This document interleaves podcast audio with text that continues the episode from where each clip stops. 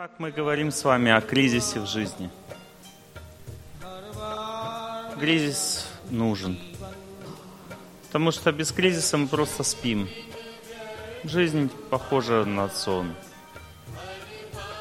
Так живут животные. Они живут только для счастья. Больше ни для чего. Также у нас это животное сознание заложено в психике. Мы хотим счастья. Мы не хотим страдать. Только счастье, больше нас ничего не интересует. Ну, по факту именно страдания развивают душу. Страдание означает объем работы. Это означает, что в сердце есть чем заняться. Так как сердце не хочет ничего делать, оно хочет наслаждаться, поэтому наступает страдание. Потому что по факту в этом мире нет никаких страданий. Это тело не является чем-то слишком важным для души. Душа имеет вечную природу, она вечно живет. Она может жить в этом теле или в следующем. Маленький ребенок, которого нянчите на руках, несколько лет назад был старым человеком пожилым, который знал в тысячу раз больше, чем вы. Сейчас он глупый уже, как кажется. Но все знание скрыто в нем внутри.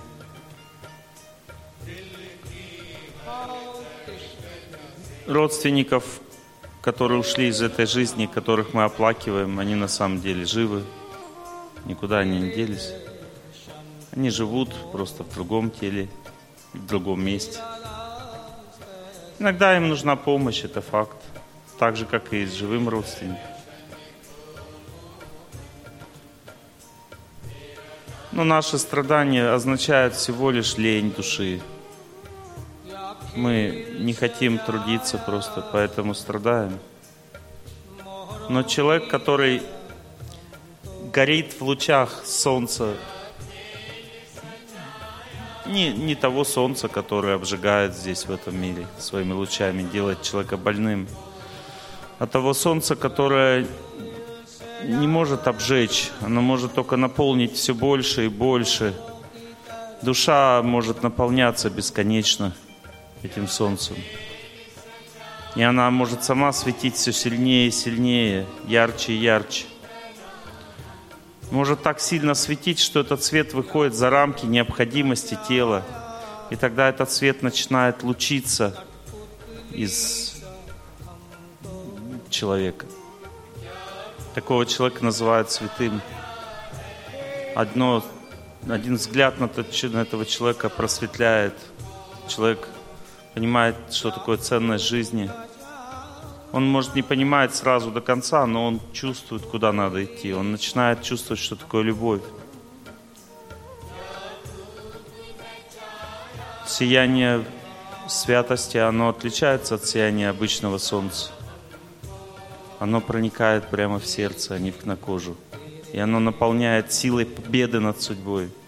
Когда человек соприкасается с этим сиянием, он избавляется от всех трудностей жизни – наполняется радостью. Но для такого человека нет другого занятия в жизни, кроме как любить Бога. Тот, кто увидел солнце, никогда не хочет от него отворачиваться. Он хочет только светить другим, отдавать это солнце. В этом его обязанность главная в жизни. И единственная –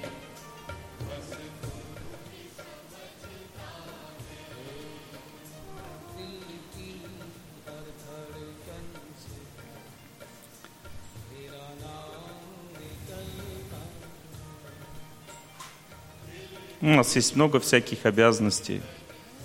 Мы очень верим, что надо больше трудиться в этом мире для того, чтобы иметь средства на жизнь.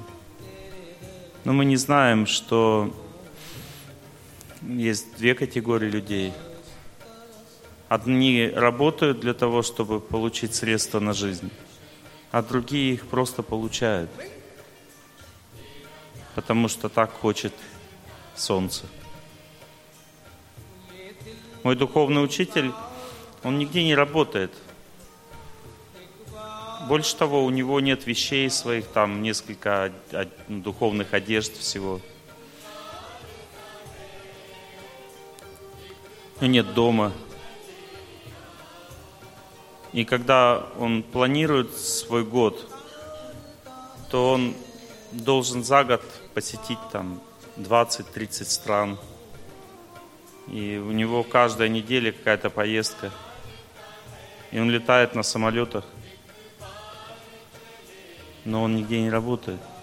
Откуда он берет деньги для того, чтобы летать? Организация не платит ему за это. Некоторые думают, организация платит. Нет.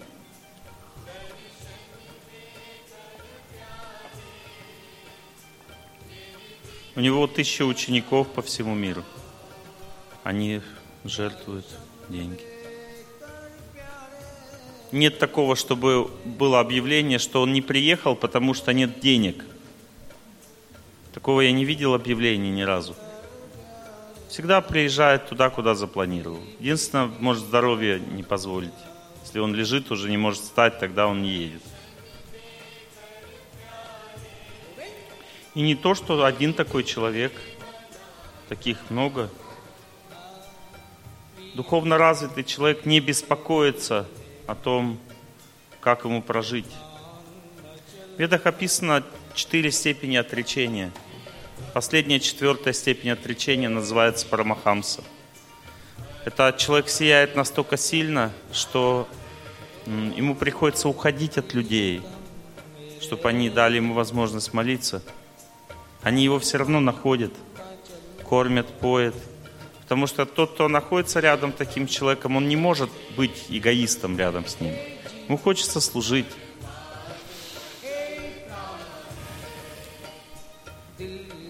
Один раз описана такая история в ведах, что один человек не верил, что Парамахамса – это тот человек, который не может быть голодным по определению. Тогда святой человек, чтобы убедить его, он ушел глубоко в чащу леса и сел в молитве, и, и все. И он сел в молитве и не на, перестал обращать на что-либо внимание. Но человек не может жить без пищи. И этот человек наблюдал за ним, смотрел.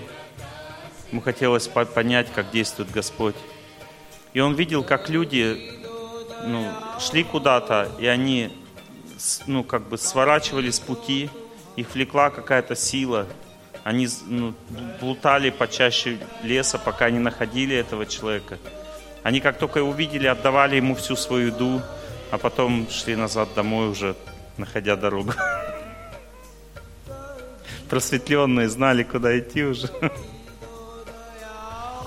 Так как человек питается энергией Бога, потребности тела соединены к минимуму. Такому человеку надо очень мало. Был один святой, великий святой, его звали Рагунат Дас Госвами. Он был сыном богатейшего человека. Богатейшего человека. Это, его отец по современным меркам был мультимиллиардер. То есть он владел всей землей Бенгалии. Бенгалия в то время была очень богатой страной.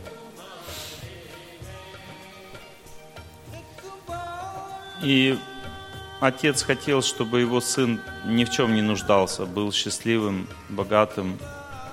Но сын полюбил Бога он встретил великого святого в своей жизни, которого звали Харидас Такур. Тот святой, он горел просто от любви к Богу, пылал от нее, постоянно думал о Боге. И когда этот мальчик соприкоснулся с этим святым, он уже не смог жить простой жизнью. Отец нашел ему самую красивую девушку в Бенгалии и насильно женил его на этой девушке. Но Рагунат Дас Госвами, он не испытывал никакой потребности в том, чтобы на нее смотреть. Ну, потому что он видел Бога в своем сердце, который красивее в тысячу раз, чем любая девушка. Потому что любая девушка имеет красоту от Бога, когда ей положено. Когда не положено, он забирает у них.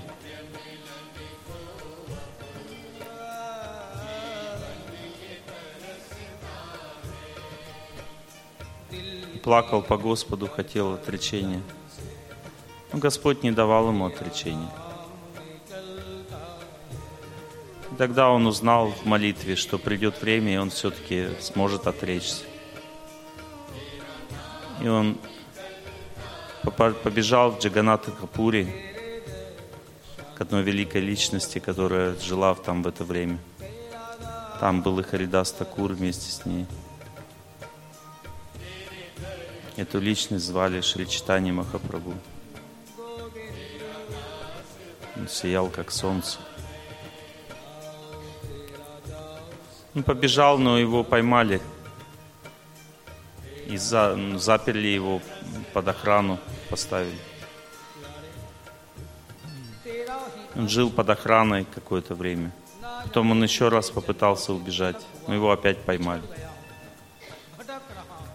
Потом Господь дал ему знание, как убегать. И он убежал в противоположную сторону. Не туда, куда надо бежать. Все знали, куда он побежит. Но он побежал в противоположную сторону, и он в обход добирался до этого места через джунгли, по полной зверей через дикие места совершенно, в проголодь. И он постоянно бежал, он почти не останавливался. Когда он бежал в Джаганатхапуре, то он получил наставление, что он должен жить отреченной жизнью. Это значит, что он должен один раз вечером приходить в то место, где раздают нищим освященную пищу возле огромного храма в Джаганатхипуре. И он пришел к этому месту и получал каждый день священную пищу. Но сердце его не было удовлетворено.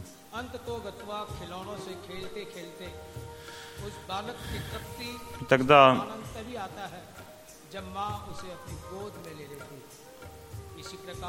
получил другое наставление. Просто ходить, просить милости. Сколько дадут, столько есть. И тогда он начал так делать. Но сердце его не было удовлетворено.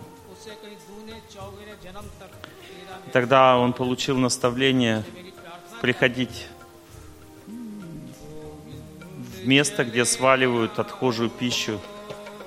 Когда эту пищу ели коровы, там оставался гнилой рис.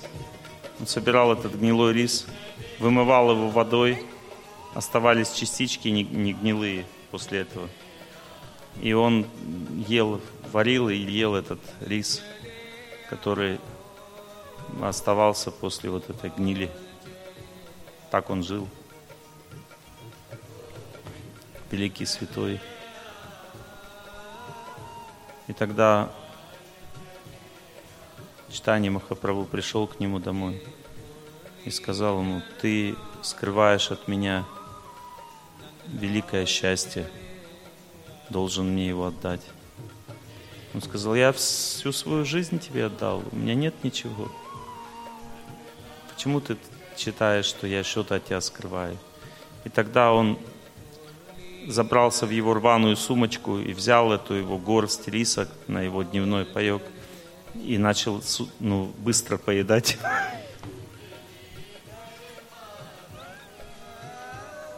И тот испугался, он начал ползать на коленях. Пожалуйста, не кушай, это плохая пища. Читание Махапрабху ел и говорил, что ничего слаще в своей жизни я не ел, чем эту пищу, которая осветилась твоим прикосновением. Нам трудно представить себе, почему люди так живут, почему он так живет, какой смысл такой жизни. Другой великий святой его звали Наротама Дастакур. И он плакал все время по Господу, плакал, плакал, он жил в слезах постоянно. Он в разлуке находился, в глубокое, это самое сильное чувство, которое может быть. Он сгорал от разлуки с Богом, сгорал просто. Когда пришло время оставлять ему этот мир, один взгляд только даровал людям освобождение от страданий. Все грехи сгорали у людей просто от того, что он смотрел на них. И когда пришло время оставлять ему тело, то он вошел в Гангу вместе со своим слугой. Слуга нес лоту для омовения. Он сказал, омой меня в Ганге. И когда он начал его вот так черпать воду и в Гангу вот так вот лить на него, то его тело начало быстро растворяться в Ганге.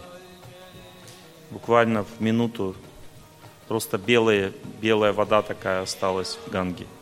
Все тело растворилось в Ганге. И он при этом до последней секунды был в сознании. И он зачерпнул лотой этот, этот молоко, которое осталось от него, и принес, и сделали захоронение с этим кувшином молока, вот этой воды вот такой белой.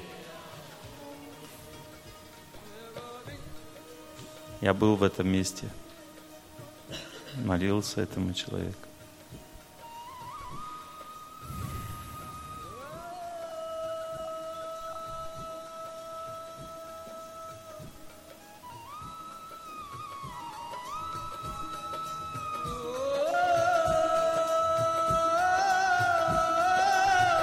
Самая лучшая песня – это песня в разлуке. В разлуке с Богом. Она никогда не наскучивает. Эта музыка играет у нас на приеме уже много лет, и она не может надоесть.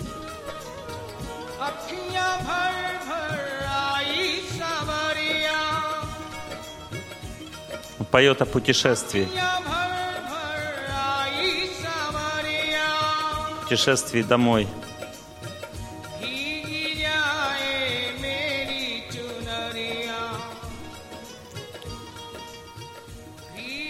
Мой Господь, я иду уже к Тебе, я иду.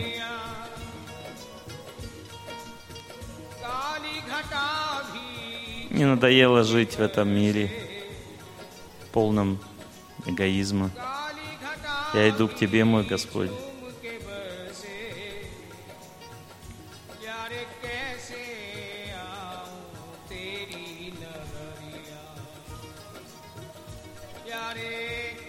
Мой любимый.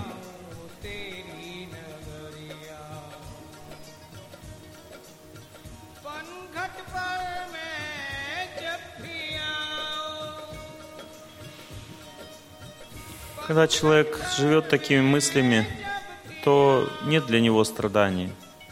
Потому что страдание – это всего лишь объем работы, а когда сердце наполнено солнцем, нет никакого объема работы. Все страдания сгорают. Все наши страдания всего лишь указывают на эгоизм. Все.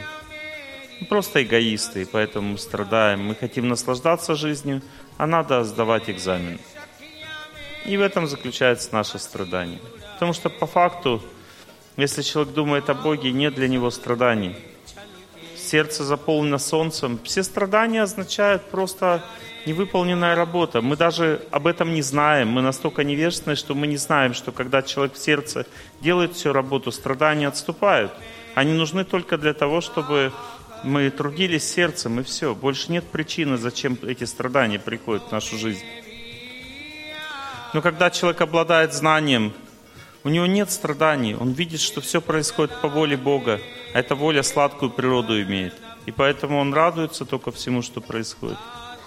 Если близкий человек уходит из жизни, он уже знает, кем он будет дальше, что у него за судьба, куда он придет в конечном счете. В конечном счете все приходят к Богу.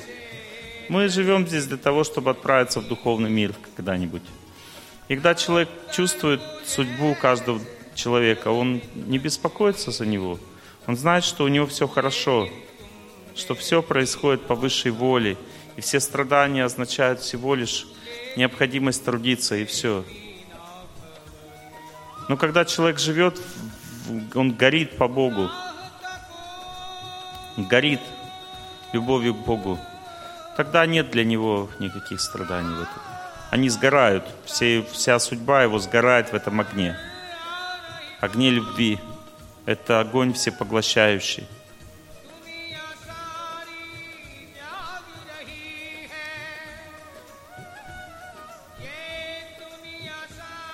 Разве у Бога, который живет в вашем сердце прямо здесь, ближе всего к вам. Разве у Него нет мужиков, чтобы дать вам, чтобы вы жили с Ним рядом? Разве у Него нет детей, чтобы вы рожали? Разве у Него нет энергии, чтобы вы были здоровыми? Разве у Него нет пищи для вас? Средств на ваше существование разве у Него нет? Но почему мы всего этого не имеем? Почему кто-то страдает в одиночестве, кто-то страдает от того, что не хватает средств на жизнь? Почему так происходит? В чем причина? Только в одна причина. Потому что он думает только о себе. И все, больше нет никаких причин. Больше нет никаких причин. Вчера мы удивительное откровение видели. Девушка говорила, я думаю только о себе в своей жизни. Поэтому я страдаю. Это, когда человек уже понял, в чем причина, ему нет проблем уже, он уже победил судьбу уже. Только время отделяет от счастья такого человека. Но представьте себе, что этот человек понял, что я думаю только о себе, поэтому я страдаю. Так все остальные то же самое – все остальные то же самое. Нет другой причины, почему мы страдаем. Вот что он поет, Я иду к тебе, мой Господь.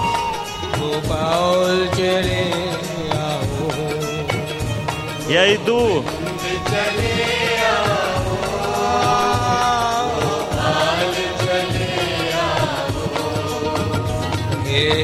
मुरलीधर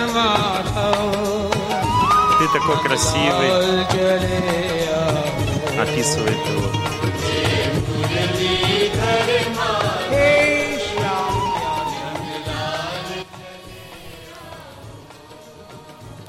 Когда этот человек поет, то десятки тысяч людей плачут от любви к Богу. Все плавится от этого счастья, когда он поет. Он сам плачет, сидит нет страданий в этом месте. Когда люди думают с такой великой любовью о Боге, то нет страданий в этом месте. Страдание означает мысли не о том.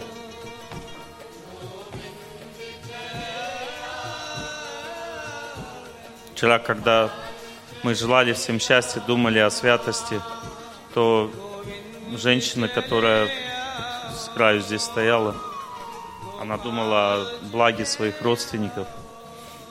Они все сияли в это время, ее родственники. Я чувствовал ее родственников. Они сияли просто вот этой силой. Сияли. Счастье.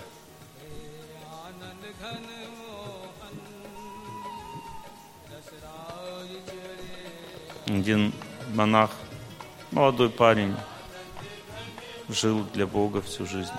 Ну, корысть все равно в сердце остается. Это то, что я говорю вам, это долгий путь. Нам далеко до любви к Богу, очень далеко. Любовь в себе так сильна, она съедает сердце, она делает человека несчастным, неудачником, больным, зависимым от денег, от всего остального. И этот молодой человек, он боролся с этим, он всю жизнь служил Богу. Но в какой-то момент здоровье подорвалось. Не имел знания, как соподдерживать здоровье в теле. Он заболел раком. И когда он уже был на последней стадии рака, он был худой, как скелет, лежал в святом месте. Я проведывал его – как-то заботился о нем, пытался его лечить. Он хотел жить. Было всего около 30 лет. Ему хотелось жить. Я пытался лечить его корнями. Господь пошутил надо мной. У него начала рассасываться опухоль. Когда я начал его лечить, то у него был перекрыт пищевод, желудок – на выходе. Он не мог ни пить, ни есть. У него была опухоль, закупорила все уже входы и выходы. И когда он начал носить корни, то у него начала рассасываться опухоль в этих местах, и он начал кушать, пить воду сначала, потом кушать, начал поправляться. Одна возвышенная женщина белых одеждах, отреченная, она подошла ко мне и говорит, оставь его в покое, ты ему мешаешь. Я говорю, ну я врач, я должен его вылечить, он же выздоравливает. Он говорит, он не выздоравливает, он скоро оставит тело. Но так как ты ему мешаешь, он не будет думать о Боге в это время, а будет думать о том, как он вылечится. Так оно и получилось. Я в очередной раз пришел к нему увидел его таким вроде бы хорошеньким. Говорят, что-то мне душно, откройте окна, там вентилятор включите. Когда время выталкивает душу из тела, то становится жарко сначала в теле. Мы открыли все. В этот момент он куда-то посмотрел вот так, раз, и сердце остановилось. Вот так с открытыми глазами оставил тело. Я побежал быстрее, изображение Бога ему перед ним начал читать молитву. Увидел, как глаза, сознание угасает, взгляд раз и погас. Глаза стали стеклянными. Потом я увидел, как тонкое тело сворачиваться начало в область сердца. Потом я увидел, как оно встало, тонкое тело в это в области души, свернулось, там осталось. Потом оно начало двигаться и вышло из тела.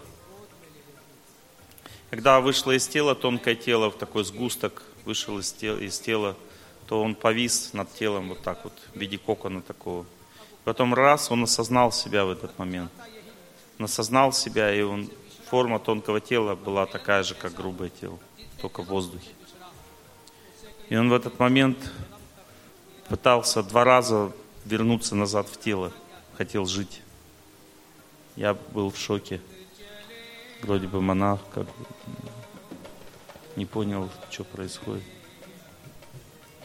Он не смог вернуться в тело.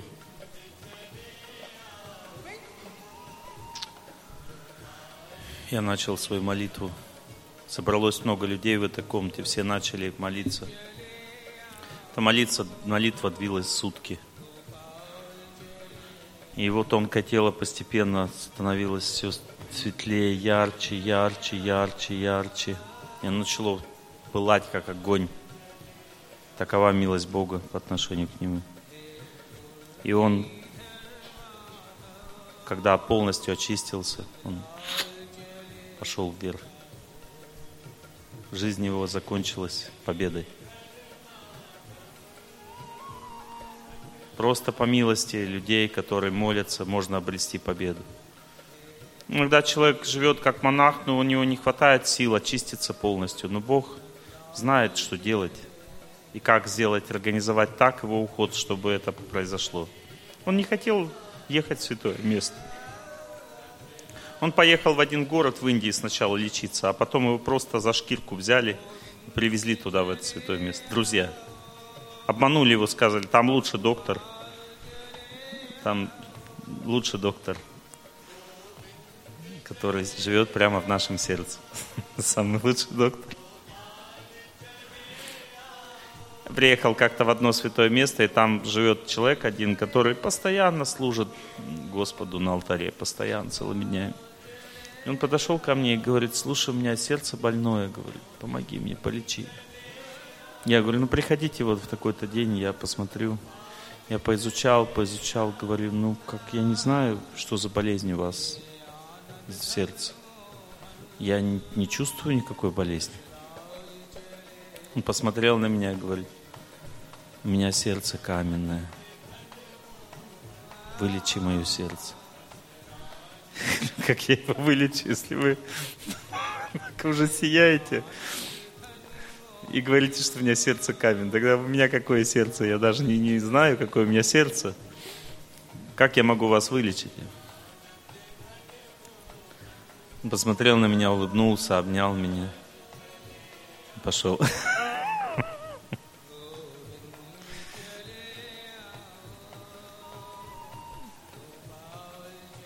Невежественный человек не видит своих недостатков, считает себя хорошим. Страстный человек догадывается, что у него есть недостатки, и поэтому бегает от правды. Ему тяжело слушать лекции о себе. Он бегает от этого, ему тяжело. Благостный человек знает, что у него есть недостатки уже, и слушает о себе лекции. Ему нравится слушать о своих недостатках лекции, раскаиваться нравится благостному человеку но он себя считает очень возвышенным. Благостный человек считает очень возвышенным и брезгует всеми невежественными. Когда человек начинает заниматься духовной практикой, постепенно он идет к своему сердцу все больше и больше. И в какой-то момент начинает видеть свои грехи и чувствует, что он никакой не благостный. Но есть еще святые люди. А святые люди считают себя последними грешниками – последними грешниками. Они считают, что у них нет ни капли благости и духовности в сердце вообще. Они себя считают падшими людьми. Но при этом они всегда служат Богу. Если какой-то человек просит благословения, такой человек дает благословение, потому что он считает, что так хочет Бог. Не потому что я имею на это право. Такие возвышенные личности, они думают только о Боге, и Господь заботится о них.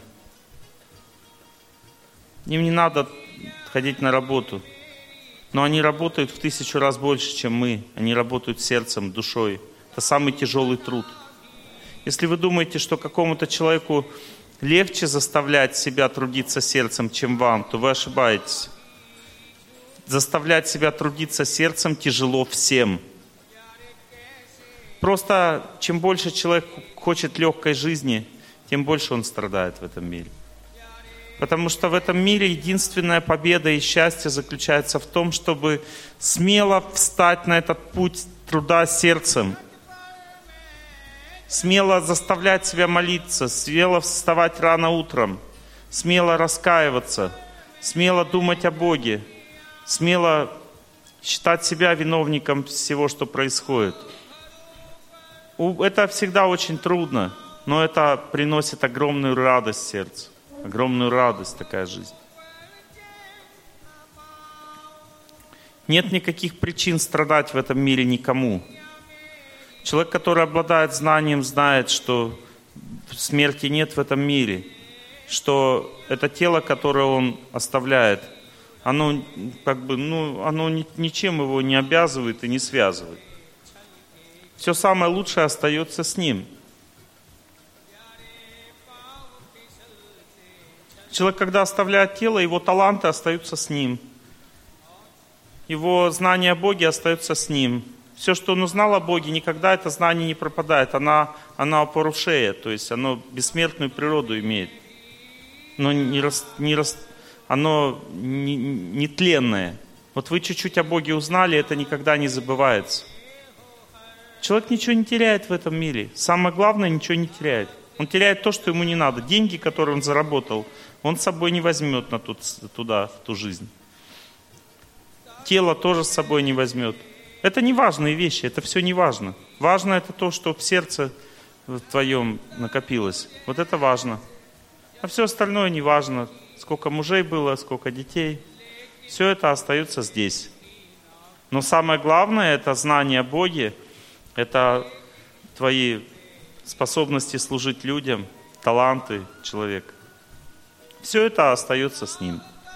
Человек ничего не теряет, поэтому что беспокоиться, что терять? Все равно жизнь имеет вечную природу. Ну кто это в это может поверить, что человек больше никогда не будет жить? Ну кто в это может поверить? Это же глупо так думать, что человек никогда больше не будет жить. Ну как мы не будем жить? Кто может в это поверить, что он больше не будет никогда жить? Но это же смешно. Как бы вы ни описывали ту жизнь следующую, как бы вы о ней не рассуждали, она все равно есть. Душа бессмертную природу имеет. Это утверждают все священные писания.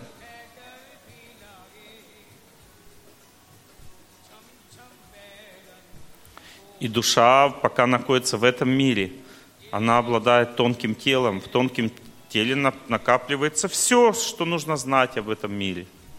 Человек получает то, что он заслужил всегда, поэтому нет причин для страданий. Даже когда человек уходит из жизни, нет причин для страданий, если он знает об этом. Но вот узнать об этом сложно. Для этого надо контактировать с Солнцем.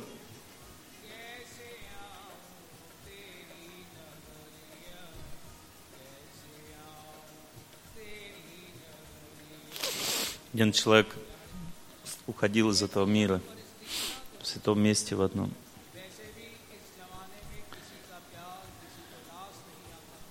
Его жена переживала очень сильно, потому что он очень возвышенный, а жить с возвышенным человеком – это большой дар счастья.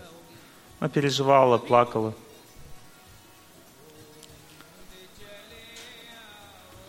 И один раз он сказал, слушай, дай мне, пожалуйста, телефон, мне кто-то звонит. Но в телефоне никто не звонил. Она говорит, никто не звонит. Он говорит, ну я лучше знаю, звонит или нет. Дай мне телефон. И она дала ему телефон, говорит, да, я слушаю. Хорошо, я все понял, спасибо. Духовный учитель, спасибо. Его духовный учитель уже ушел из мира. И он ему сказал по телефону, что человеческим голосом сказал, что готовься, скоро ты отправишься ко мне. Очень скоро, готовься, немедленно начинай подготовку. И он начал молиться уже, не спал, не ел, просто молился. На следующий день, где-то ближе к полудню, он сказал жене, посмотри, какая благодать вокруг – Какая красота. Душа уже увидела духовный мир в это время. Она уже сдала все свои экзамены. И она говорит, ну я не вижу никакой красоты. Он говорит, ну открой окно, посмотри, какая благодать. И она открыла окно. Когда она повернулась к нему, то увидела то, что не каждому у нас из нас в жизни предстоит увидеть. Она увидела вот такое вот лицо застывшее.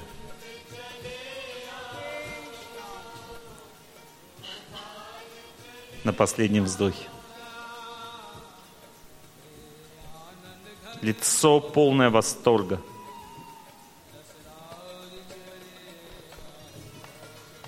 Это значит, что человек отстрадал уже, он слился с вечностью, вошел в вечный мир.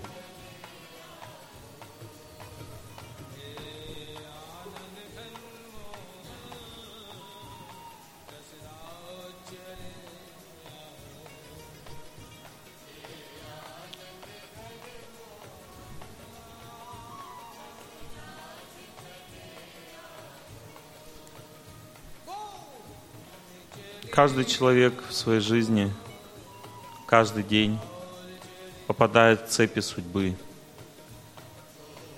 Рано утром, когда он просыпается, цепи судьбы действуют очень просто на него. Они вливают в сердце, в тело лень, нежелание молиться, отчаяние, заботы.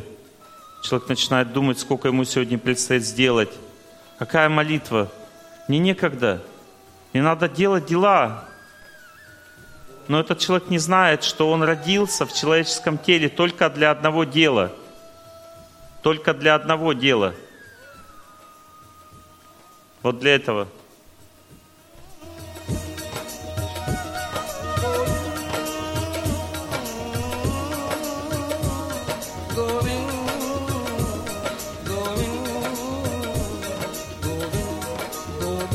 повторение имени Бога.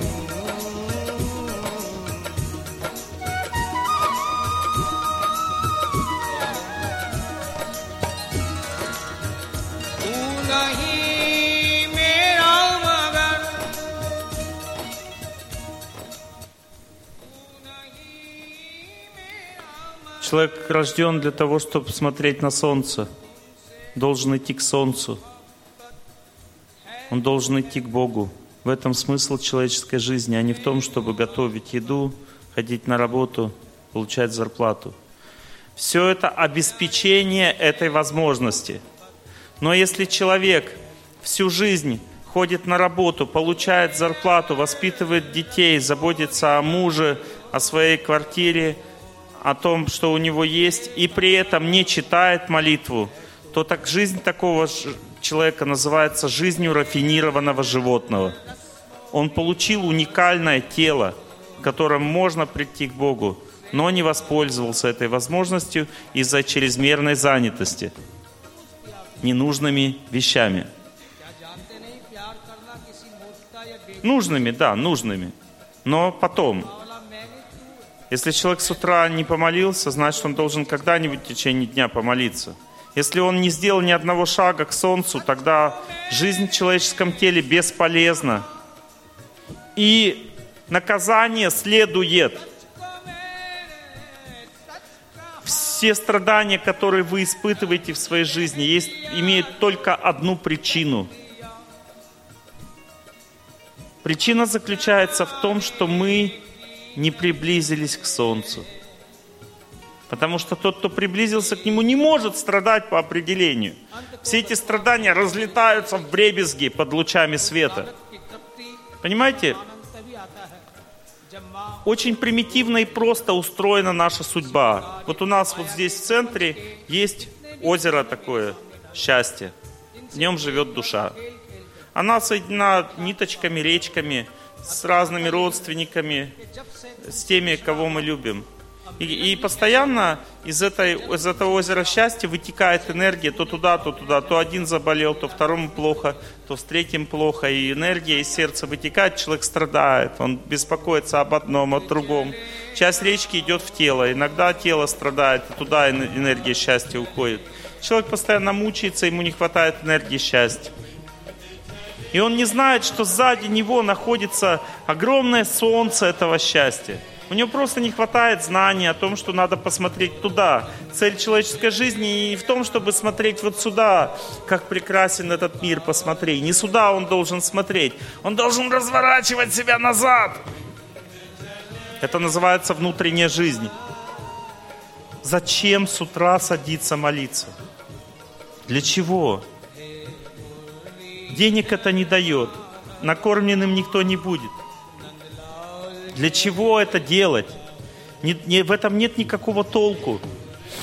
Человек не понимает, что все, что он в жизни может получить, он так или иначе получает от Бога. Просто есть два типа отношений с Ним. Когда человек смотрит на этот мир, то он строит законодательные отношения с Богом. Что, что положено, то и получишь. А положено нам здесь очень мало сейчас. Мы в грешное время рождены, понимаете? Смотрите, вы родились в каком месте. В атеистах вокруг, атеисты, безбожники. Даже жениться толком не могут, не то, что там. Люди уже ни на что не способны. Мы родились в таком месте, где люди ни на что не способны. Потому что мы сами такие – На что надеяться?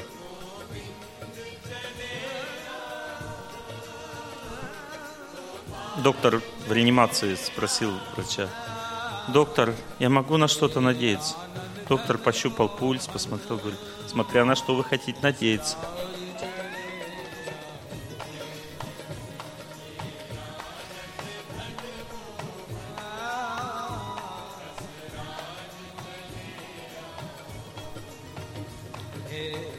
Но когда человек поворачивает свой взгляд внутрь, он еще не видит в это время Бога. Ему мешает его грехи. Там между Богом и нами находится слой грехов. Он замыливает нам глаза, мы не можем увидеть этот свет. Счастье это бесконечное, не можем увидеть, потому что не, не положено нам. Но когда мы туда повернулись, то власть меняется. Вот до этого что положено, то и получаем. Мы строили формальные отношения с Богом. Он к нам относился с позиции закона. Это деловые отношения с Богом мы строим, когда на этот мир смотрим и им живем. Когда мы своими силами пытаемся победить судьбу.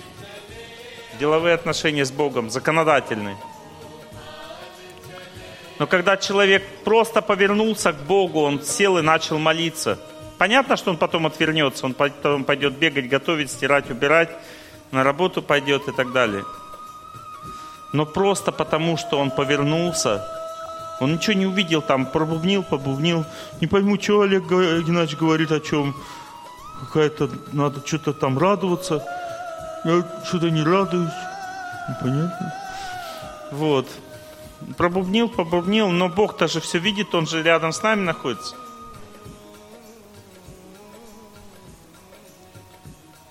Вот представьте, вот такое стекло в одну сторону можно видеть, да? И вы как бы поворачиваетесь через стекло, говорите, Олег Геннадьевич! Ну вы меня не видите, а я там за стеклом прям вот тут вот так стою рядом Олег Геннадьевич! А я понимаю, что пока не положено человеку. Ну, это слабое такое сравнение – Господь, Он как солнце, огромное солнце. И Он прямо находится в сердце у нас. Мы его не можем видеть просто. Ну просто потому, что Он повернулся уже. Он же знает все его жизни прошлой, все его там, кем он был, рыбкой там, и букашкой, и кошечкой. И тут он повернулся, представляете, повернулся. И что там магнит, магнит. Как может. Дальше что будет? Господь будет помогать ему сам лично. На этом заканчивается карма. Отношения деловые заканчиваются с Богом. Девушка молится Богу. Господь, дай мне мужа. Он смотрит на нее. Думает, ну если я тебе сейчас дам, ты же перестанешь молиться-то. Не дает.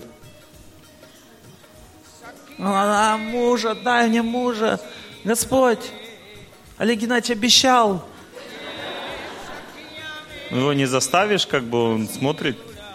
И когда он видит, что она уже всегда теперь будет молиться, он думает, надо дать мужа, чтобы она верила, что я, если обещал, то сделаю.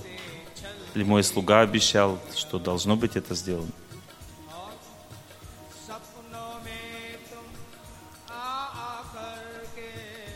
Итак, сначала человек ничего не получает, когда он молится. Потому что он, получив, все теряет. Сначала человек настолько, у него вера шаткая, что чуть-чуть счастья, он все забывает. Большинство из вас сделают вот этот рывок в сторону Бога и получат то, что хотели, и расслабятся. И больше до свидания, фестиваль благость, все хорошо в жизни, все же уже есть, зачем куда-то ехать? Все получили, все нормально. 20 лет назад тысячи человек вступили на этот путь. Сейчас из них осталось десятки рядом со мной. Все остальные просто живут своей счастливой жизни и засыпают дальше. В благости уже, спят в благости. Они занимаются землей, выращивают экологически чистую пищу, они живут супер. По материальным точкам зрения супер. Кушать экологическую чистую пищу, жить без мяса, соблюдать режим дня, желать всем счастья, прощать, просить прощения. Ну, куда счастливее можно жить вообще? Самая счастливая жизнь. Супер. Ну зачем еще молиться? Мы получили рай уже на земле. Зачем мы еще надо, какая-то молитва нужна? Люди расслабляются душой, не хотят уже больше трудиться. Но есть и такие, которых не сломаешь. Они хотят больше трудиться. Ко мне вчера подошел Владимир Слепцов, говорит, я хочу больше трудиться. Что мне еще сделать? на этом фестивале.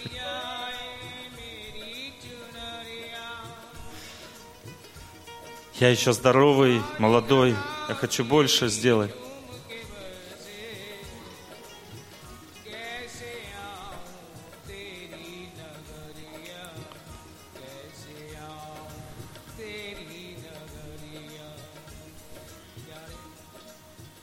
विषम परिस्थितियां तो देखो वैसे भी इस जमाने में किसी का प्यार किसी को रास नहीं Такие люди получают особый дар ये काली घनघोर घटाओं и живут совсем другой жизнью. Таких людей нет судьбы. सुबह होगी तभी Они, их жизнь называется миссия Господа. Господь в сердце им говорит, дальше делай для меня. Такие люди чувствуют отношения с Богом, чувствуют Его дыхание. Иди дальше ко мне, иди, не бойся ничего, я защищу тебя. Они чувствуют вечность уже в своем сердце. Чувствуют, что скоро бесконечное счастье. Они знают, что такая жизнь – это единственный способ жить. Все остальное – это просто иллюзия.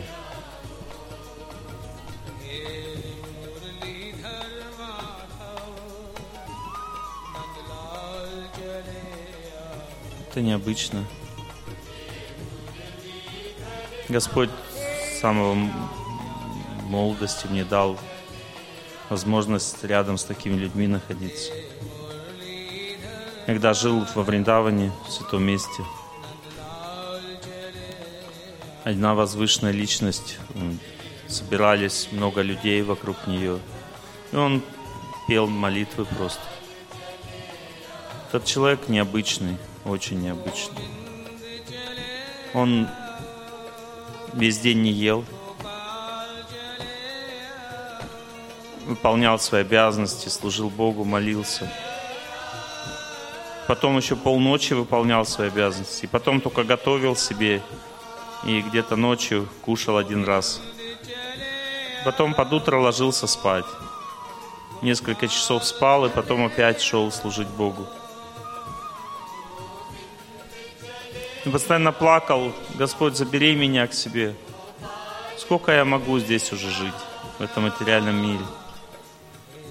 Когда ему было 56 лет, то последний раз спел для Бога вечером, пришел домой, выполнял все свои обязанности.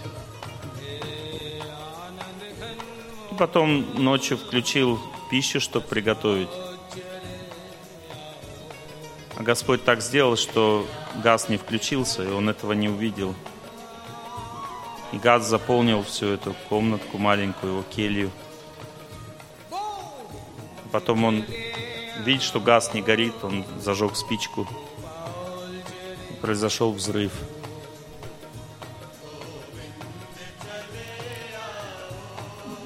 И так как он был возле этого плиты, то все его лицо сгорело. И он задохнулся от газа сразу же. Но когда пришли, взло- взломали дверь, зашли туда, его ученики, то они его обнаружили не возле плиты. Они его обнаружили вот так вот в поклоне возле алтаря. Потому что единственное его желание было то умереть, касаясь стоп Господа. И потом во сне одному из его учеников он пришел и рассказал, как все было. Что когда взрыв произошел, Господь взял его и перенес туда, к алтарю положил.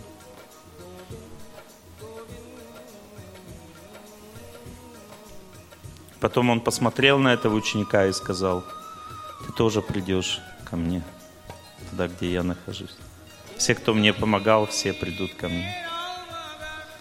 Когда он оставил тело, я узнал об этом через два часа. У меня очень близкие отношения с этим человеком были. Я не почувствовал страдания, горя какого-то. Единственное, мне было понять, что с ним произошло дальше. Я обычно чувствую тонкое тело, вспоминаю человека, сразу чувствую тонкое тело. Потом начинаю вот так, куда вверх, вниз, куда пошел. Я начал его вспоминать, и я... Оп! Нет тонкого тела. Я почувствовал блаженство, счастье, такой сгусток счастья почувствовал. Если нет тонкого тела, значит что? Духовный мир отправился человек, все. Нет его на этой, в этой вселенной. Потом один из его учеников, он принес мне такую серебряную такую чашечку, в которой его а, вот шнур, брахманский шнур и лепесточки с погребения, запаянные в это в эпоксидку. Мне говорит, это для тебя. Меня просили тебе передать. Говорю, кто просил? Неважно.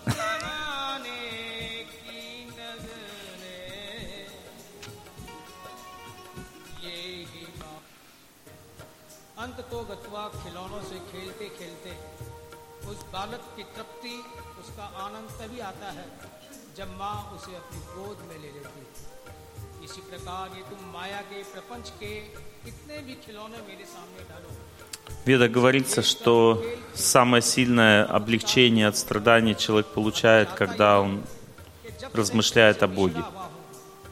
Вот это беседы не о том, как правильно жить, а беседа о Боге, о тех людях, которые служат Ему, является самым сильным лекарством, исцеляющим от болезни, от всех страданий этого мира. Потому что проблема страданий только одна, нам не хватает энергии счастья. Но когда человек поворачивается к источнику счастья, то счастье начинает хватать. Если бы вы видели механику вот эту вот вашей жизни, то вы бы видели, что а, муж уходит только потому, что не хватает счастья. Но если счастья хватает, то два варианта. Или Бог дает другого человека, потому что человек, женщина, наполненная счастьем, всем нужна. Она не может быть одна по определению. Одинокий значит несчастный. Если у человека много счастья, он не может быть один. Но если из человека излучает счастье, как он может быть один? Как он может быть несчастным? Как он может быть бесплодным, больным? Энергией счастья питается все тело. Представьте себе, как в большом океане может быть сухое место – там все мокрое, потому что вчера в спектакле. Это, ну, это, такая, это такое, аллегория, это очень хорошая вещь для познания. То есть он описывал э, Брахман, то есть энергию счастья. Он говорит, надо познать воду. Надо понять, что такое энергия счастья. Она пронизывает все в этом мире. Есть одна большая золотая рыба которая тебе расскажет о том, что такое счастье, которая тебе даст знания о воде, в которой ты все время живешь. Ничего не знаешь об этом. Очень хороший спектакль, такой философский, глубокий. Видите, две крайности. Человек то метается в богатство, то в отречение. Это две крайности, которые приводят к страданию. Человек должен куда идти? К Богу. Не надо не отрекаться, не привязываться, надо просто идти к Богу.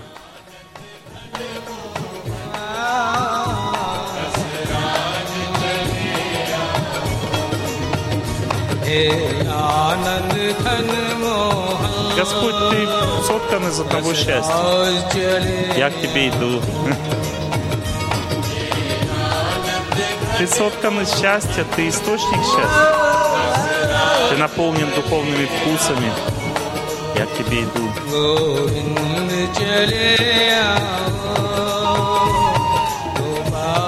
Чали его, значит, иду я к тебе иду.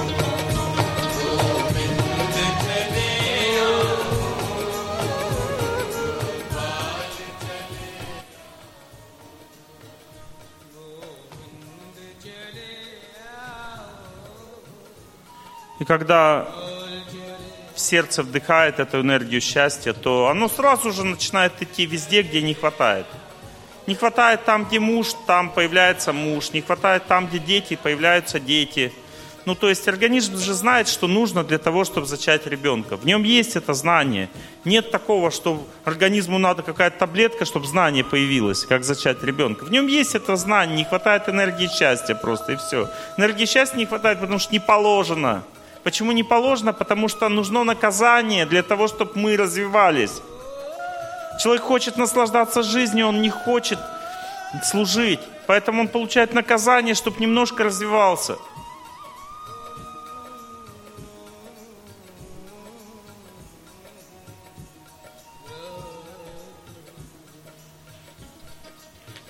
Ну, представьте, человек такой в болоте находится и такой тонет, постепенно засыпает. Такой. Что нужно сделать, чтобы он из болота вылазил? Его надо будить. И Господь дает страдания. Он раз ему страдает. Вылазит, вылазит, вылазит. Потом раз опять. Чуть-чуть вылез, думает, ну уже классно, уже почти вылез. Все. Пошел тонуть, опять заснул. Так мы живем. Уже хорошо, все, я в благости уже. Все, пошел засыпать. После самого счастливого дня сам тяжелее всего с утра вставать. Почему? Потому что все же хорошо, чего вставать. И так все нормально.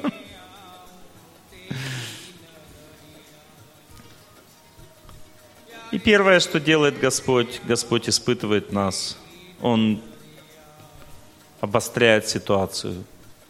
Вы приедете домой, вы увидите, что никто не понимает вас, ваши родственники все с залепленными глазами. Говорит, послушай лекции, послушай духовную музыку. Да отстань ты от меня, что ты фанатеешь? Я в интернете прочитал, что этот твой Олег Геннадьевич это сектант. Он же вас всех, мозги вам заморачивает. Все, вы все обманутые. Почитай его на нем в интернет, что там пишут. Мракобес. Вы будете страдать того, что вас не понимает. Будете страдать. Это первое, что делает Господь, Он посылает страдания. Я эти страдания получил в молодости, когда я шел к Богу. Я с молодости шел к Богу. Мать не понимала меня, зачем я бегаю в трусах в одних по, по снегу, зачем я ничего не ем, зачем я не кушаю вкусную пищу. Она очень сильно страдала. Она пришла к одному психиатру, чтобы рассказать про меня. Та послушала, говорит, шизофрения. Мать пришла печальная. Я говорю, мам, что с тобой? Говорит, сынок, пойдем к врачу сходим. Она меня начала спрашивать, что за практиками я занимаюсь. Ну и подтвердила диагноз в конечном счете.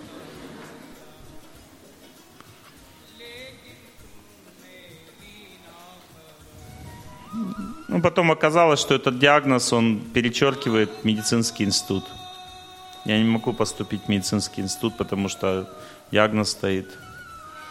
Все. Значит, что я бесполезный человек.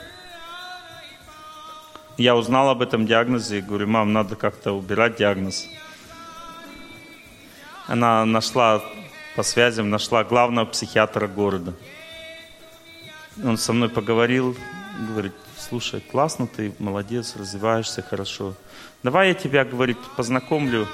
Вот у меня в психбольнице в Самаре при медицинском институте психбольница есть. Там мой знакомый хороший. Ты приезжай, ему все, вот расскажи, как ты мне рассказал, как ты занимаешься, работаешь над собой. Я приехал, ему рассказал, он мне снял диагноз. Все, как и так сделал, чтобы нигде не было это видно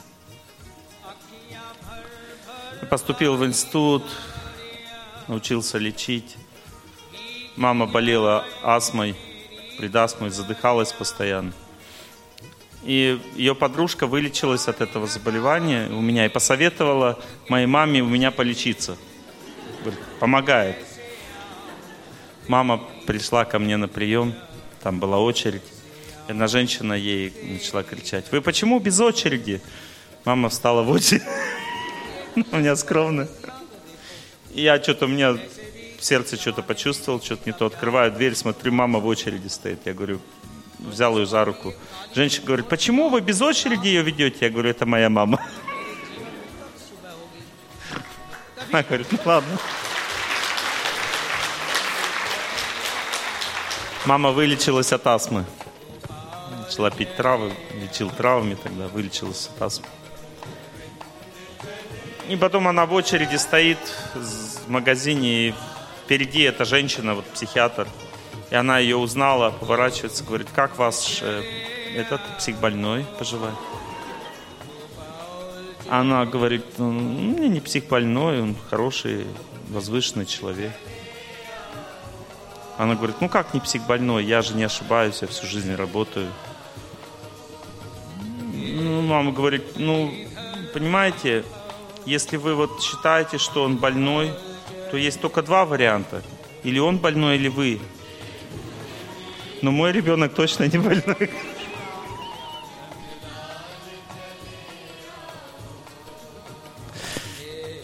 Потом мама сама начала молиться, бросила есть мясо и так далее. Так развивались события. Но сначала было отторжение. Все родственники сначала отторгают нас, и причина этого отторжения только одна. Господь испытывает нас. И причина, почему Он испытывает, заключается в том, что если мы сразу все получим, мы расслабимся. Только по этой причине. Люди не способны переносить энергию счастья.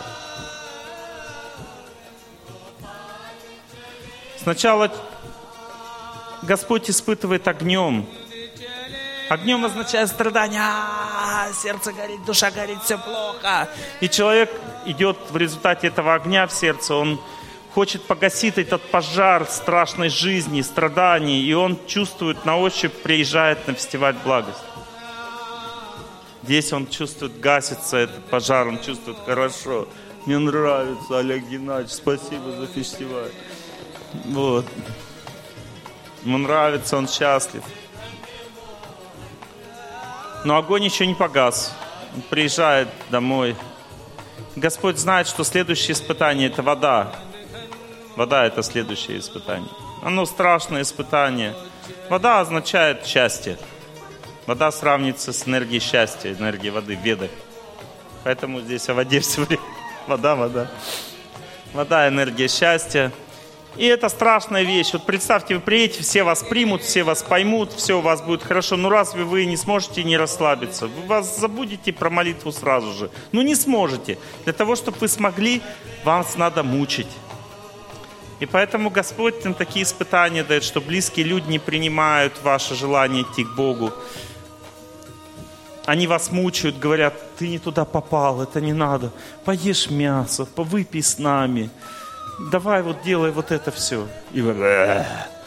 И испытание не в том заключается, что вас мучают, а в том, чтобы проверить вас, насколько вы, насколько вы сердечный человек, насколько вы способны прощать близким людям, терпеть их, насколько вы не фанатик. А если вы фанатик, значит Бог, Бог будет вам все разрушать. Разрушит вам семью, разъединится всеми родственниками вас. И вы войдете вот это отречение, которое вот здесь сейчас будет показано в следующем спектакле, результат такого отречения. Если человек испытание это проходит огнем, он, его сердце хочет служить, он прощает родственникам, он принимает вот это духовное одиночество, занимается духовной практикой аккуратно, смиренно, несмотря на то, что никто не согласен. Сердца близких начинают таять постепенно, они сами начинают принимать это все, поворачиваться в эту сторону. Но это тогда, когда уже сердце готово к воде. И вода – это благость. Когда человек входит в вот настоящую благость, вокруг возвышенные люди. Вот у меня сейчас вообще все благостные, вокруг только благостные люди меня окружают. Я езжу лекции читать, приезжает много благостных людей на лекции. Глаза горят, они все хотят знания. У меня работают все люди возвышенные, молятся постоянно. Родители тоже хорошо себя ведут, молятся. Отец перестал пить. Я молился, чтобы он бросил пить. Я молился, молился. И отец очень упрямый, он такой очень целеустремленный. Пил и пил дальше, пил и пил. И в конце концов так получилось, что он не мог уже, как бы он пьет, и его вырывает просто. И так он бросил. Молитва помогла. Потом прошло немножко времени, он начал раскаиваться, плакать, все время плачет, сейчас плачет, раскаивается, что он прожил зря свою жизнь, неправильно.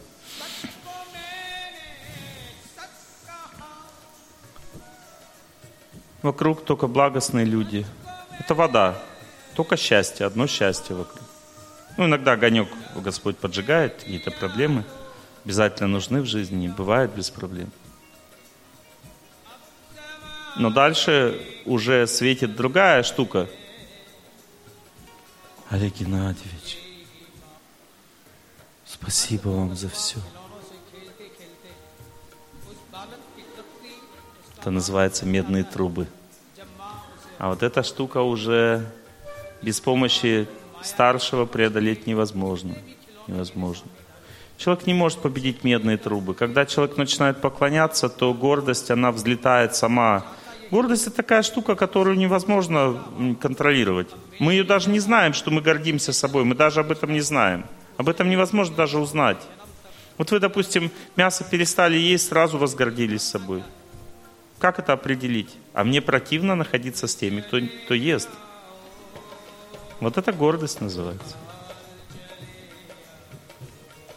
Понимаете, эти испытания все нужны для того, чтобы мы стали еще сильнее стремиться к Богу, еще смиреннее, чем раньше. Если человек каждый день не просит быть смиренным, он не может избежать медных труб, фанфар этих, прославления. Когда человека верит, все верят в него, то это страшная штука, разрушающая сознание. Пока не будешь молиться Богу о смирении, просить, ты не сможешь от гордости избавиться. Все, кто начинает лекции читать, я заметил, через некоторое время они начинают ходить вот так вот.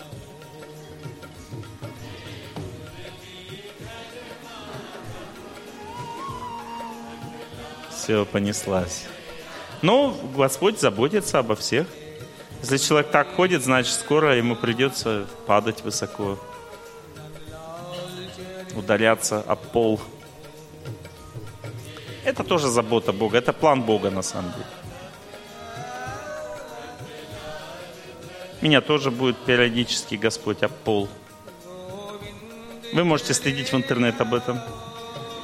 Там периодически вы будете видеть разные разоблачения. Это Господь заботится так. Сейчас приедет Вадим Тунеев. Когда началась вот эта кампания против меня, я пришел к нему такой весь вздыбленный волосы дыбом, говорю, почему они не видят хорошего? Я столько хорошего для людей делаю. Почему они видят, ищут только недостатки, забирают их, пишут в одном месте? Почему так делают? Он посмотрел на меня и говорит, для твоего блага.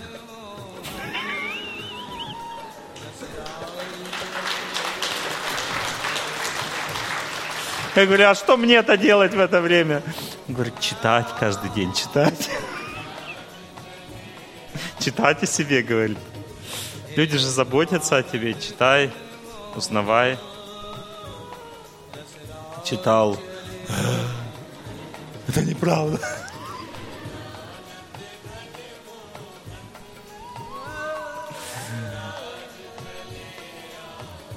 Так Господь заботится о каждом. Будет все время заботиться, мучить нас все время будет. Для того, чтобы мы дальше двигались к Нему. Но чем ближе человек к Богу приходит, тем эти мучения становятся более внешними. Они какие-то, знаете, все это внешнее. А внутри очень много счастья, удовлетворения своей жизни, радости. Когда люди живут в невежестве, у них, они в пьяном угаре живут, у них внешне много счастья, а в сердце камень. Когда они трезвеют, они камень начинают чувствовать, им жить уже не хочется, тяжело. Люди, когда живут в страсти, они делают счастливый вид. Они всегда «Здравствуйте, да? М? Так рады вам? Очень. Вот. Все это просто внешнее. Это светское общение, это кокетство, поясничание. Это просто пустое сердце, а внешние улыбки. Когда человек переходит в благость, он перестает поясничать, у него из сердца все идет. Ему хочется в сердце радоваться. Но возвышенные люди, они становятся строгими со временем. Строгость – это самое высшее проявление любви. Когда человек строго себя ведет, это может от злобы быть, а может быть от любви. И когда строгость от любви – это самая лучшая любовь. Как-то просил, кланялся духовный учитель, покажи мне самый милостивый свой облик, чтобы я через него смог почувствовать Бога. Я увидел его очень строгим – лицо такое, как камень, строгое. И в этот момент, когда я увидел, я увидел, как мое сознание проваливается внутрь, я бабам увидел все свои грехи в этот момент через его лицо. Смотрю на его лицо строго и вижу тут грязь в своем сердце. Ничего себе, думаю, вот это да, вот это милость. А не хочется же. Сначала наставники строят очень милостивые, нежные отношения с учениками – они не говорят им слишком много правды.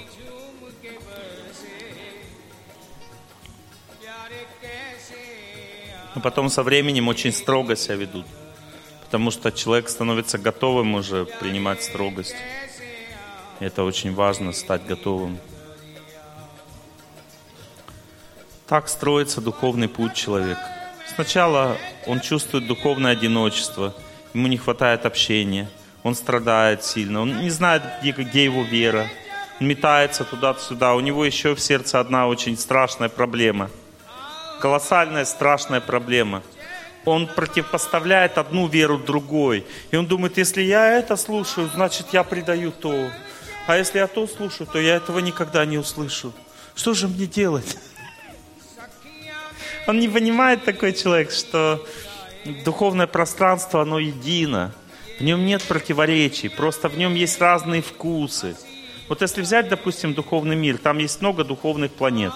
И на каждой планете духовной свои вкусы отношений с Богом. Почему это отдельная планета? Потому что этот вкус, он отдельный. Вот у православных своя духовная планета, у католиков своя, там, у мусульман там каждой веры своя, понимаете? У каждого свой вкус, это интимные такие глубокие отношения с Богом. Они должны ничем смешиваться, понимаете? Но это одно духовное пространство. Если тебе хочется другого вкуса попробовать, не запрещено слетать на другую духовную планету и посмотреть, как там любят Бога.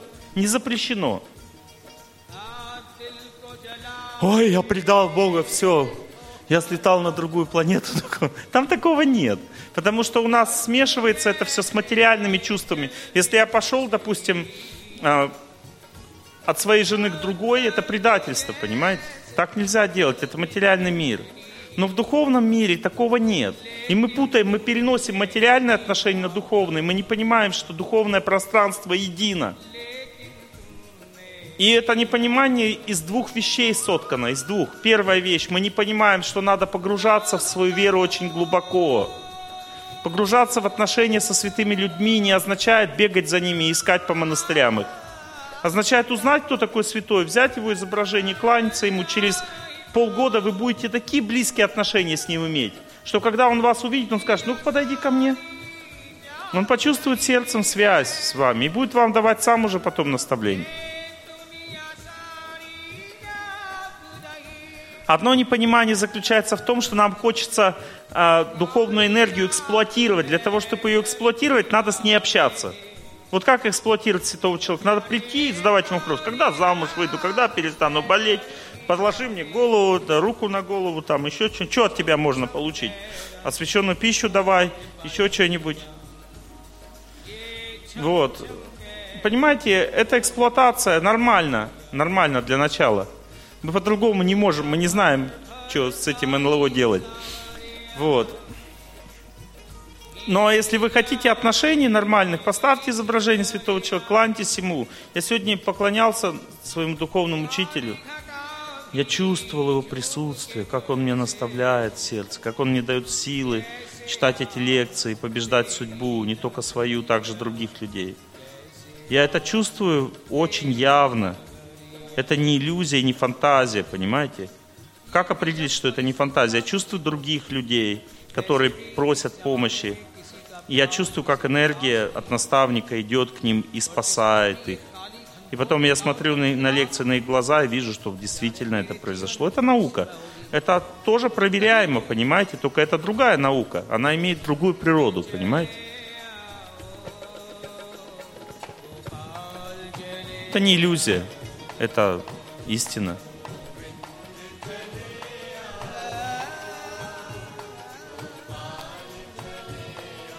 И так как мы не знаем, как погружаться в духовную жизнь, мы думаем, что погружаться невозможно, потому что никто не берет в ученики.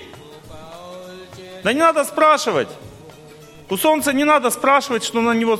Спросите сейчас, выйти на улицу и спросите у солнца, можно на тебя смотреть или нет? Смотрите, оно для всех светит. Также святой человек, не надо спрашивать, он светит для вас. Идите, ставьте изображение, пошел кланяться, кланяться, кланяться. Что делать?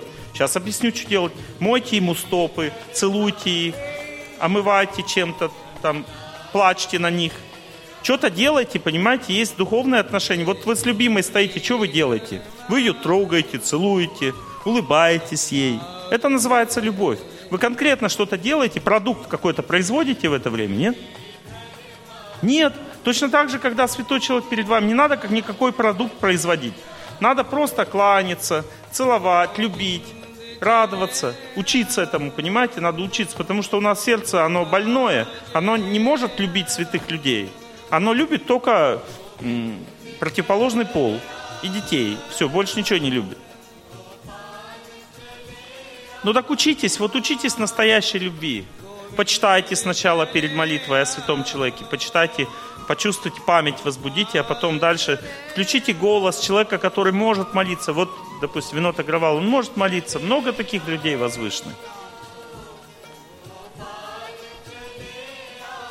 Видите голос какой мягкий, добрый? Глубокий голос-то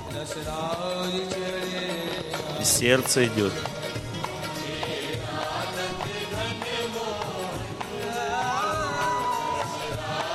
Эти эмоции вылетают наружу, как волны. Я, сердце. Сердце, когда мужчина из сердца голос идет, он становится очень густым, как гром. О-о-о а у женщины становится звонким.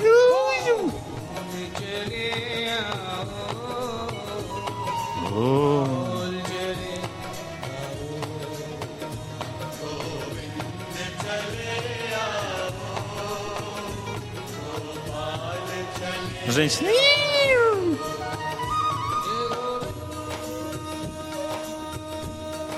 Эти плачут по Господу. Изучайте, что такое духовное знание. Учитесь слышать возвышенных людей.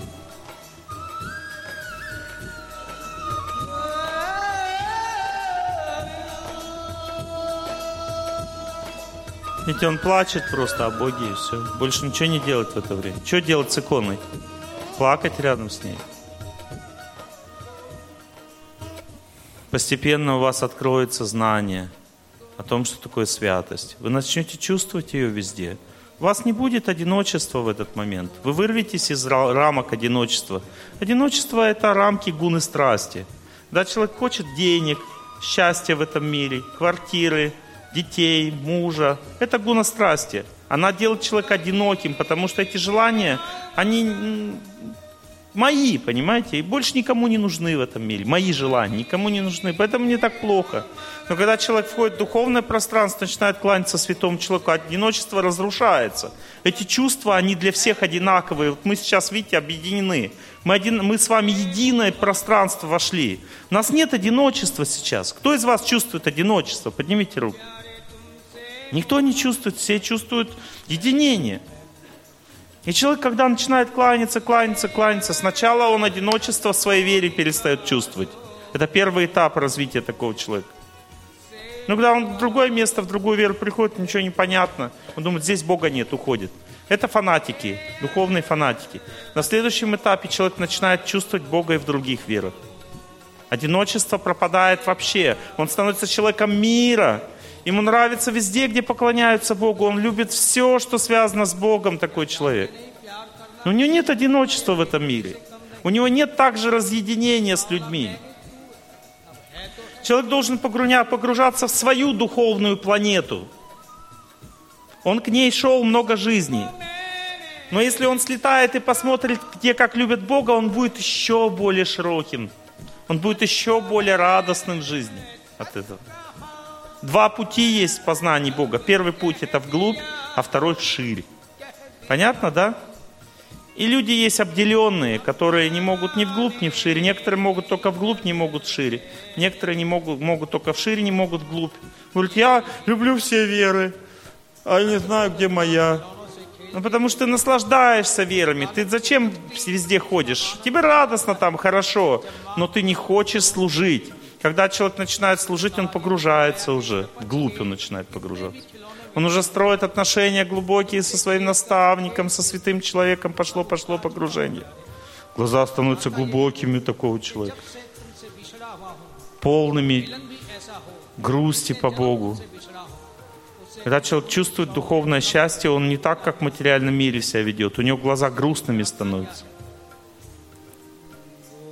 Грустными это другая грусть. Грусть по Богу, она другая совсем. Она сияет, как солнце, эта грусть. Она не депрессивная.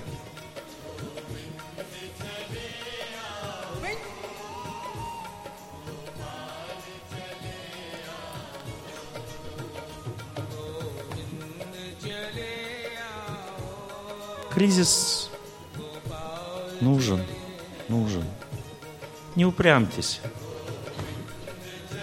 не капризничайте. Признайте право Господа нас мучить. Признайте Его право. Признайте, что Он имеет право нас мучить, разрушать наши семьи, давать нам тяжелую болезнь, оставлять нас без детей. Ровно к чему мы больше всего в жизни привязались, то ровно то мы и потеряем. Если человек полюбил бесконечно своего мужа, значит потеряет мужа. Бесконечно ребенка полюбил, потеряет ребенка. Почему? Потому что бесконечно любить надо Бога. А всем остальным надо служить. Если мы бесконечно ребенка полюбили, ребенок вырастает эгоистом, потому что такая бесконечная любовь, ее никто не может выдержать. Никто. Вчера я утром проснулся и чувствую, что я переборщил. Я когда повторял, я желаю всем счастья, смотрел на людей, то ну, люди некоторые почувствовали вот силу, как бы, и на следующий день они начали думать, Олег Геннадьевич, помоги. И я когда проснулся утром, мне... Ну, то есть я же не Бог, я не могу помогать. Меня душат вот этой силы, как бы, людей, они верят в меня, думают, я помогу им. А я не Бог. И я также не духовный учитель. Меня никто не уполномачивал, чтобы люди мне предавались. Я думаю, надо рассказать им, что я не могу. На следующей лекции.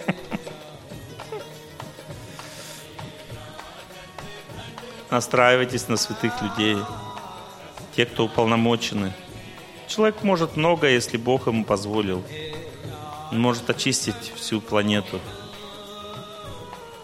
от невежества.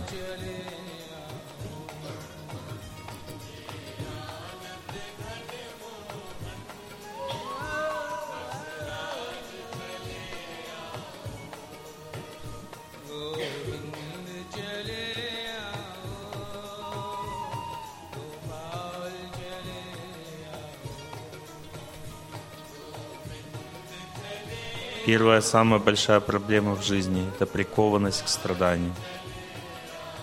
Она убивает разум в человеке, он становится проклятым. Человек прикованным страданием обречен на деградацию. Не может вырваться из этого состояния. Пока не захочет. Это желание означает только одно. Господь, мне надоело думать только о себе. Мне надоело мне все равно, буду я страдать или нет. Я не хочу думать только о себе. Мне надоело. Вот эта молитва, которая освобождает от страданий. Пока человек просит избавить от страданий, страдания увеличиваются. Потому что страдания возникают только от прикованности к себе. Но представьте, если мы сейчас, Господь уберет страдания, от этого прикованность к себе же не уменьшается, она еще больше возрастает. Страдания нужны для того, чтобы оторвать нас от себя. Но когда человек только думает только о себе и не может оторваться, это значит, что он обречен. Обречен на что? Доходить до ручки. Ручка означает, я больше не могу так жить. Надо что-то делать другое. Надоело думать только о своих страданиях и о себе. Надоело просить себе счастья. Надоело. Все, больше не могу. Что делать? Я вам говорю, что делать. Просто можете механически это делать даже. Не обязательно это осознавать, просто механически. Мне надоело думать о себе. Я хочу дальше страдать. Дай мне возможность думать о тебе. Неважно, страдаю я или нет, мне все равно уже, не хочу думать об этом, одинокая я или не одинокая. Есть дети у меня или нет, болею я или не болею. Не хочу больше об этом думать, это западня. Я не смогу вырваться никогда из этой западни, пока я не начну делать что-то для Тебя, мой Господь.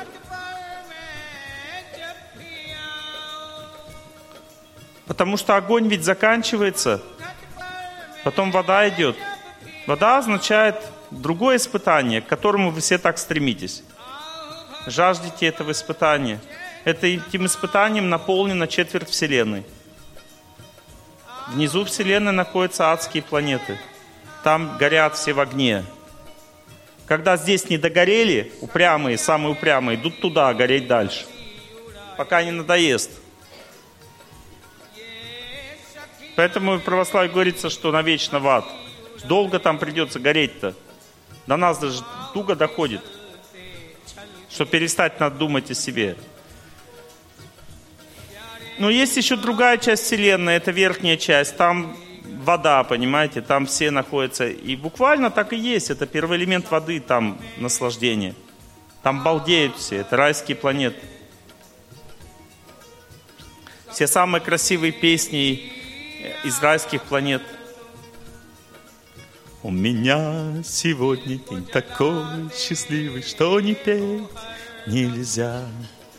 И с любовью вместе к нам приходят песни – словно в дом, друзья. И к тебе сегодня я пойду, сто дорог в одну сведу.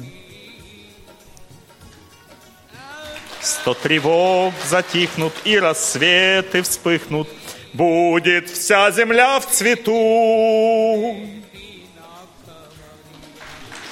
Я не верю, что бывает У любви короткий век — даже время отступает, если счастлив человек.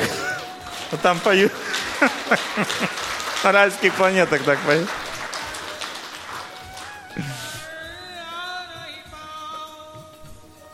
Наслаждаются там жизнью. Почему? Потому что жили в благости жили в благости, в благостной жизни.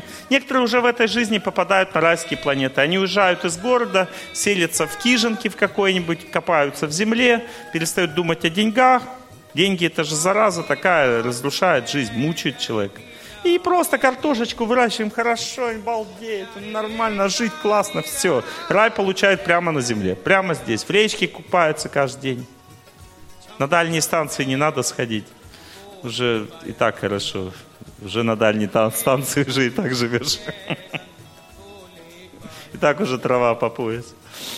И хорошо с былым наедине бродить в полях, ничем, ничем не беспокоя. Это рай, райский планет. Там тоже забывают о Боге. Вода – это вода. А выше райских планет есть еще зона, где управляют этим миром. Там живут полубоги. Это уже медные трубы. Это вот как раз это место, где слава, слава распространяется вокруг этих могущественных личностей. Могущественнейших. Они сияют, как солнце. огромное могущество. Их называют полубоги. Ну, почти что боги. Деваты их называют, деваты сияющие личности, но они все уже служат Богу. Невозможно там уже... На райские планеты есть два пути. Есть лунный путь, это путь балдежа, просто на курорт и назад, на Землю. И когда люди с этого курорта прилетают, они попадают в Европу. Что Европа — это то место, где люди с рая попадают. Они красивыми там рождаются, благочестивыми, очень нежно по-доброму общаются с друг другом. Не терпит никаких э, м, плохого отношения, не терпит плохой речи. Деликатно, тактично очень. Красивые люди, деликатные, образованные, но атеисты. Потому что они забывают про Бога там в раю. В церковь не хочется ходить. И они живут благочестиво, чтобы опять туда попасть в рай. Но некоторые прилетают с рая и так сильно набалделись там, что они не могут уже жить на земле. И поэтому они колят наркотики, чтобы опять почувствовать тот райский вкус. И тогда они дальше уже идут транзитом в ад уже в следующей жизни.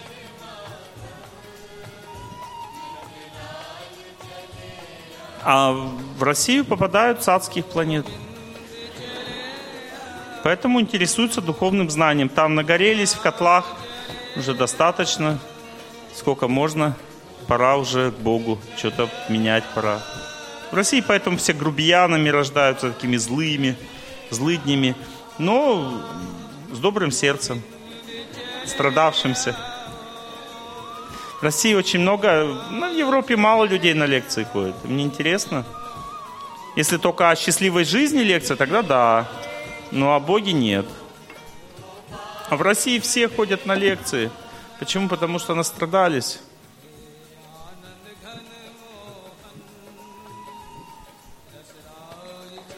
Но если мы до благости дойдем, то в следующей жизни в Европу.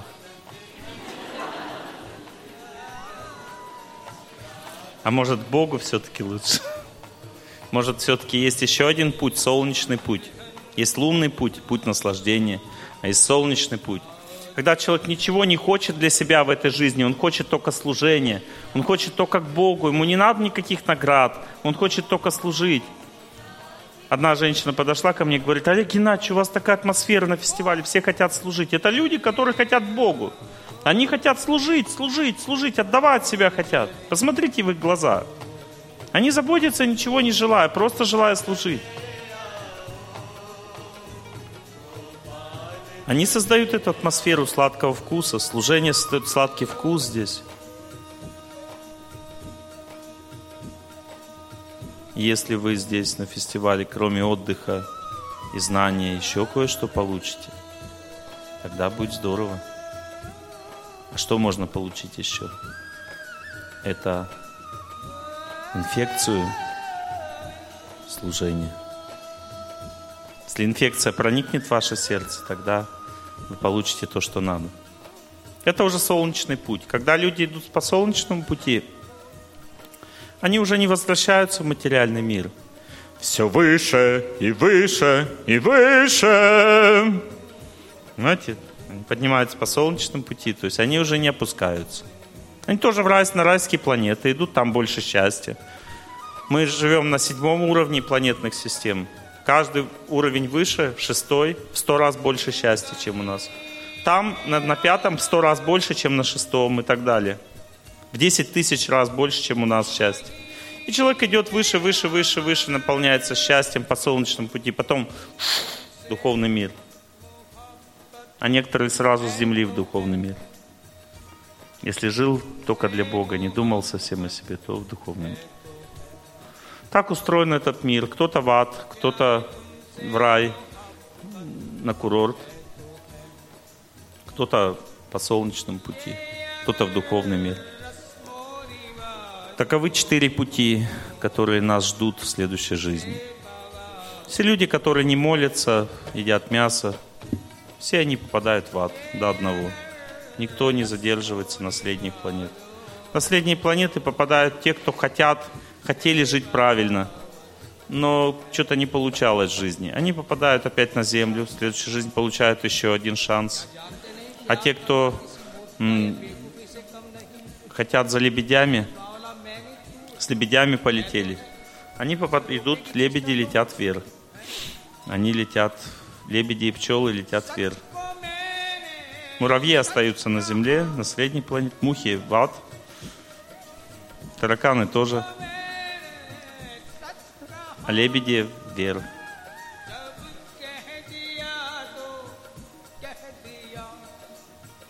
Летит, летит, летит поток усталый, летит, летит, и на исходе дня, и в том строю есть промежуток малый, мне кажется, там место для меня.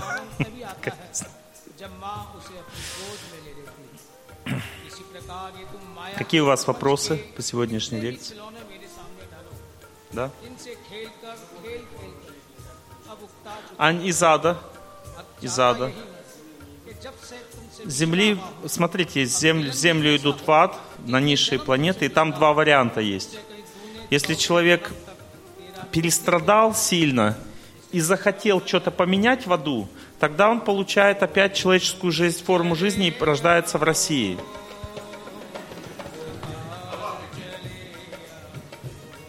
И в Африке кто-то рождается. Разные есть. Ну, я говорю про Россию сейчас. Вот. Не ходите, дети, в Африку гулять. Вот. Садитесь. А вот если человек ничего не понял, и он хочет счастья, все равно тупо счастье, даже после ада, тогда, пожалуйста, получай счастье. Если вы думаете, что живые существа в животных формах жизни страдают, вы ошибаетесь очень сильно. Они получают в полной степени то счастье, которое хотят получить. Причем избранное счастье. Хочешь расслабляться – кошка, тело кошки. Хочешь покушать – тело свиньи. Хочешь покушать много кушать – тело коровы. Хочешь кушать сладко – тело свиньи. Свинья у нее вкусовое чувство очень сильно развито. Посмотрите ей в глаза, когда она ест. Они балдеют, так горят пламенем счастья от еды. Хочешь спать тело медведя, хочешь сексом тело обезьяны. Пожалуйста. Столько вариантов. Но если ты хочешь что-то поменять, тогда тело человека. Даже с адских планет можно получить тело человека. Если ты что-то понял, что не хочу я счастья, не хочу я жить для тебя, все надоело мне, хочу святость почувствовать, Бога почувствовать. Вот для чего дана человеческая форма жизни. Нет другой причины. Но когда мы рождаемся в человеческой форме жизни, карма начинает действовать. И большинство людей опять забывают, ради чего они рождались. Это описано в Шимат Бхагаватам на седьмом ме- месяце. Не-не, все, не будет вопрос, сейчас будем петь уже. На седьмом месяце внутриутробного развития человек осознает себя.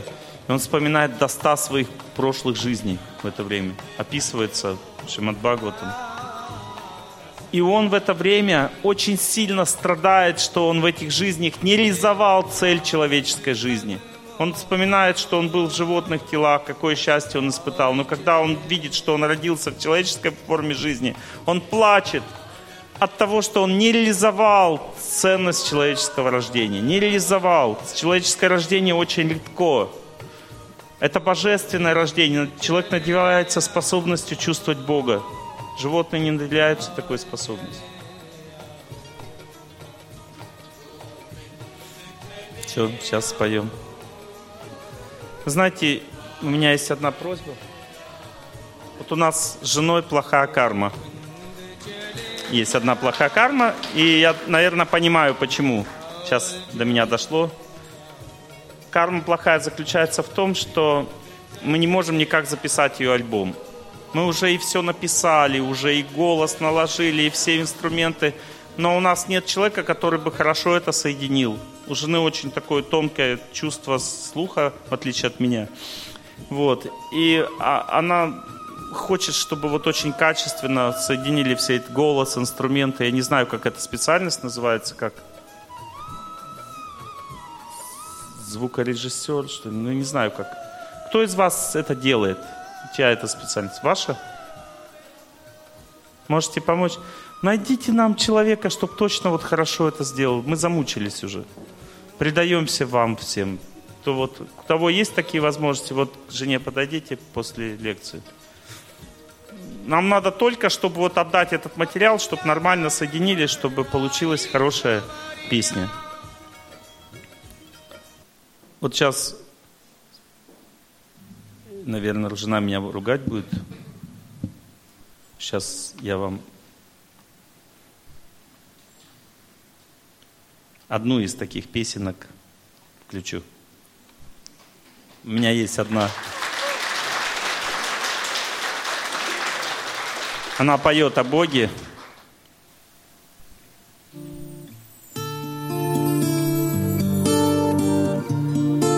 Иногда кто-то подпевает, она вместе с разными